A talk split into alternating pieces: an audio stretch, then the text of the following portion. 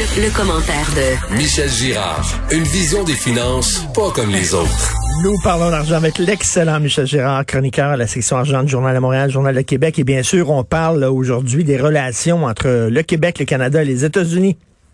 Ben oui, c'est comme euh, c'est comme la bonne journée, je pense. Là. Cette journée d'élection américaine puis les présidentielles, je pense que c'est pertinent.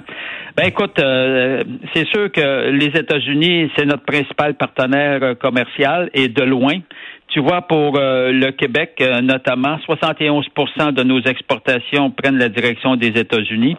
71% de toutes nos exportations. Puis le Canada, l'ensemble euh, du, pays, c'est plus, c'est 75% On ah. peut-tu dire que c'est que c'est majeur? Ben Et ce qui est étonnant, Richard, c'est de constater que même sous le régime euh, de Donald Trump, et on sait comment les relations sont tendues entre lui et euh, Justin Trudeau, et puis en plus avec toutes les menaces qu'il a proférées, euh, ben écoute bien, les, les, sous son règne à Trump, aux surprises, nos exportations vers les États-Unis ont augmenté. Hein?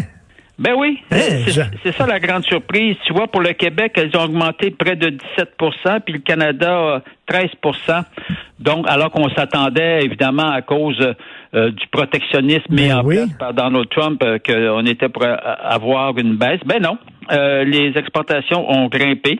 Euh, alors, euh, Est-ce qu'on sait- est-ce qu'on sait dans- des importations, euh, ça aussi, ça, ça a très bien été pour euh, les Américains. Et les exportations, c'est dans quel secteur? Qu'est-ce qu'on a exporté surtout?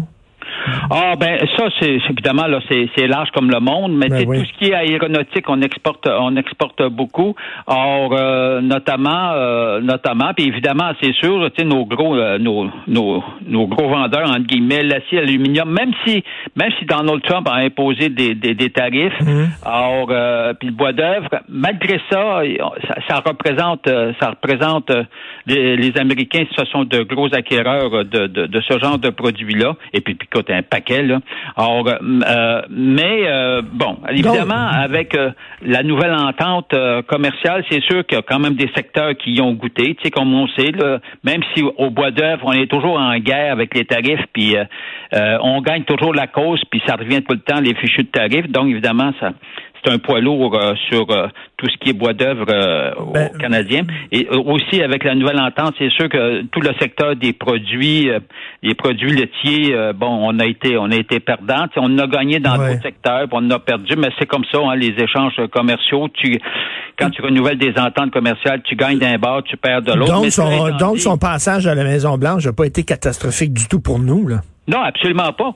C'est ça. Globalement, là, euh, absolument pas. Or, euh, et euh, puis là, faut pas, faut, faut, faut, faut, faut, quand même être réaliste. Joe Biden, là, les, les démocrates, euh, tu sais, on, on trouvait que euh, Trump était très protectionniste, mais attention, là, les démocrates sont très protectionnistes eux aussi, là. Ah oui? Alors, sauf que ça va se faire des relations peut-être un peu plus amicales si, si c'est Biden qui, qui l'emporte. En tout cas, soit dit en passant, les marchés boursiers, eux autres, ils prétendent ils prétendent que ça va être Biden là, parce que je regarde, ils sont en hausse depuis hier, donc ils anticipent une victoire de, de Biden. Écoute, puis ça, Ben, ça se peut qu'on se rend- ça se peut qu'on discute aussi avec euh, Mme Harris, parce que Biden, il est pas fringant, fringant, là.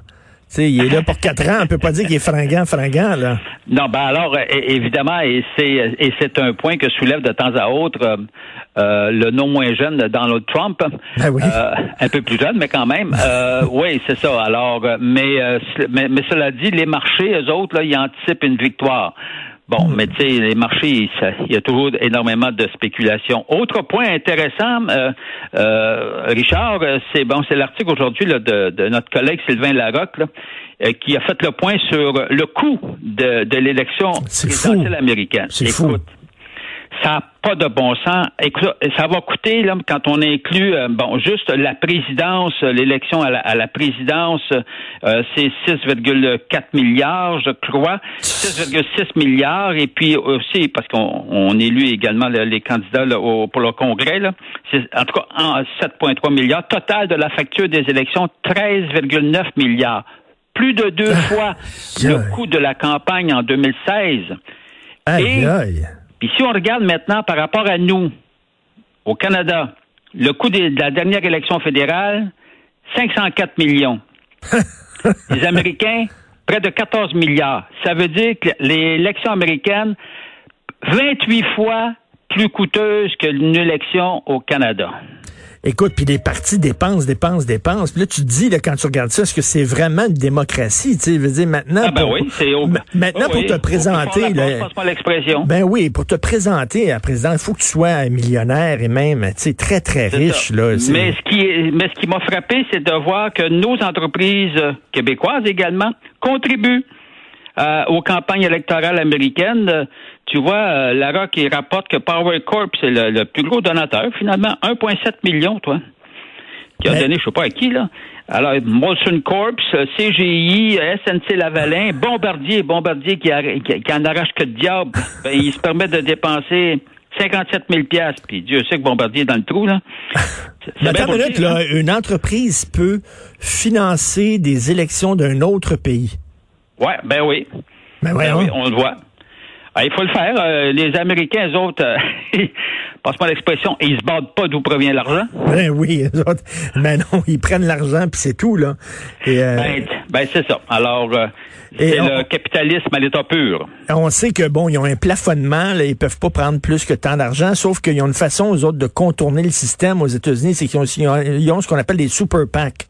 Les super PAC, c'est comme euh, une extension du parti. Les autres, ils peuvent prendre autant d'argent que tu peux leur donner. Là. Il y a ben, aucun maudit problème.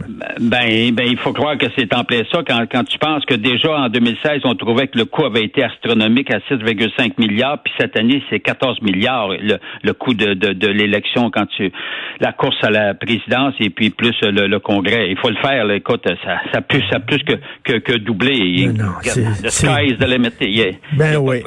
Les Américains, eux autres, ils l'ont l'affaire. Les Américains, c'est ça. Merci, Michel. Merci beaucoup, Michel Gérard. Bonne journée. Salut.